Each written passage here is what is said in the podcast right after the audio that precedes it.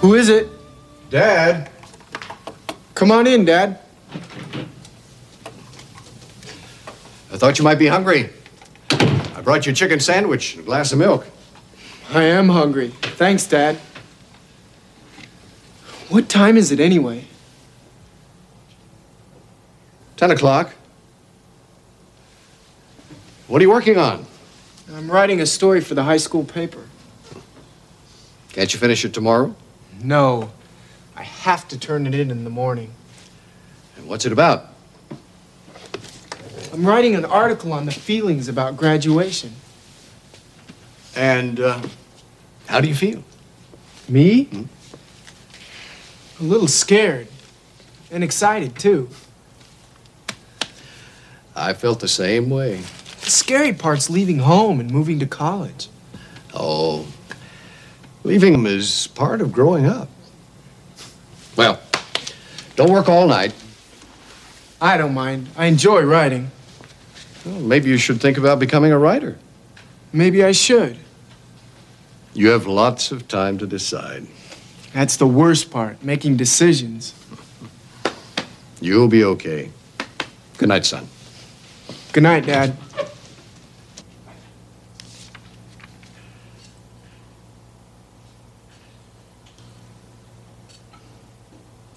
Hail to the victors valiant, hail to the conquering heroes, hail, hail to Michigan, the champions of the West. Ah, good morning, Robbie. Good morning, Dad. How's my grandson? Fine, Grandpa, fine. What's all the cheering about? Did the University of Michigan win another football game? Better than that. Tell him, Philip. I just spoke with Charlie Rafer. Who's Charlie Rafer? He's the Dean of Admissions for the University of Michigan. And it turns out he's a classmate of Philip's. Yeah, we were both on the tennis team. Great. It is great. He's going to be in New York tomorrow to interview applicants for admission. And he's agreed to fit you into his schedule. But I may not want to go to Michigan.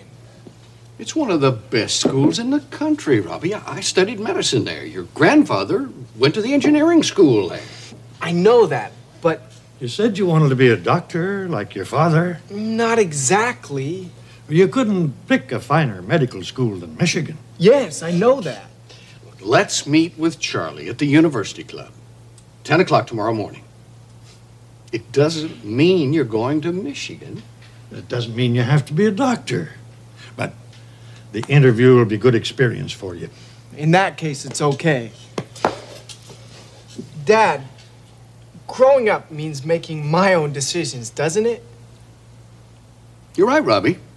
But, like your grandpa suggested, have the interview.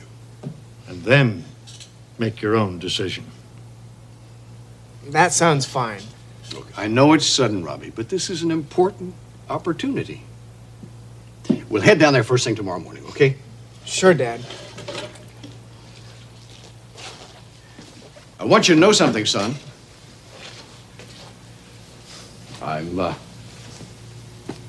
I'm very proud of you. Thanks, Dad.